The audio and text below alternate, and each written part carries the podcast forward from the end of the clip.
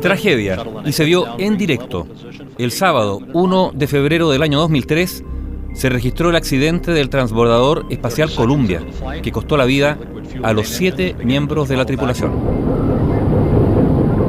Los transbordadores, a diferencia de las naves espaciales convencionales, fueron diseñados para ser reutilizables, por lo que estaban preparados para despegar y después aterrizar en tierra.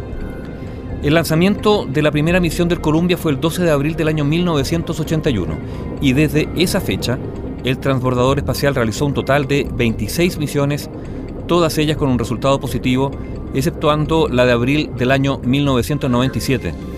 En esa ocasión, después de despegar, la misión tuvo que ser abortada y el Columbia regresó a la Tierra cuatro días después debido a un problema en las celdas de combustible. Aún así, la misión se retomó en julio de ese mismo año y se completó con éxito. Los objetivos del Columbia a lo largo de esos 21 años fueron la investigación científica y también el lanzamiento de satélites. El 16 de enero del año 2003, todo estaba listo para el lanzamiento. Era su vigésima séptima misión.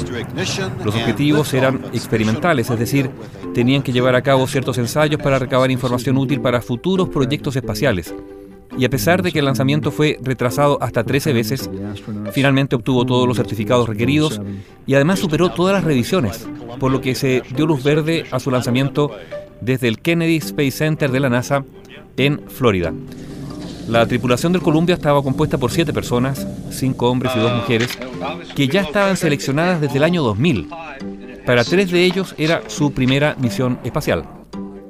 Durante los casi 15 días que duró el vuelo, la misión se desarrolló con absoluta normalidad y los astronautas cumplieron con su cometido. En los primeros días, mientras el equipo de tierra hacía la revisión rutinaria de los videos del despegue, pudieron ver cómo un panel de goma espuma que revestía el tanque externo del transbordador se había desprendido y había golpeado el sistema de protección térmica del ala izquierda. Ese era un contratiempo que había ocurrido antes y se determinó que no había provocado un daño significativo y a la tripulación se les garantizó que no habría problemas con su seguridad. El reingreso del Columbia a la Tierra fue programado para iniciarse a las 3 de la mañana con 30 minutos del 1 de febrero del año 2002 y a las 8.45 entró en la atmósfera terrestre con total normalidad a una altura de 120 kilómetros. Pero justo entonces se vio algo iba mal. Los daños provocados en la protección térmica del tanque se concretaron cuatro minutos después, cuando un sensor registró una tensión fuera de lo normal y un aumento de las temperaturas en el ala izquierda, y a partir de ahí se desató el desastre.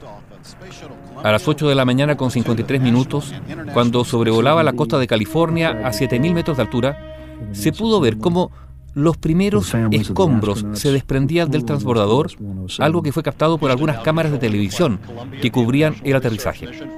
A las 8.59 minutos, el equipo de tierra escuchó las últimas palabras de la tripulación y luego se cortaron las comunicaciones. A las 9 de la mañana y pocos segundos, el Columbia se había desintegrado completamente en pedazos tan pequeños que ya era imperceptible a simple vista. Obviamente no hubo supervivientes. Media hora más tarde, los escombros en los que se había convertido el transbordador espacial caían a tierra. Inmediatamente se constituyó una comisión de investigación para esclarecer los motivos del accidente. Y la investigación determinó que la causa de la tragedia fue justamente el desprendimiento del revestimiento del tanque externo que había dañado el ala. Sin embargo, aunque se hubiese considerado como un daño importante, los astronautas no habrían podido repararlo, ya que no disponían de los trajes necesarios para salir del transbordador. Las pericias posteriores determinaron que la violenta despresurización acabó con los siete astronautas en apenas 40 segundos. El fatal accidente del transbordador Columbia ese sábado 1 de febrero del año 2003.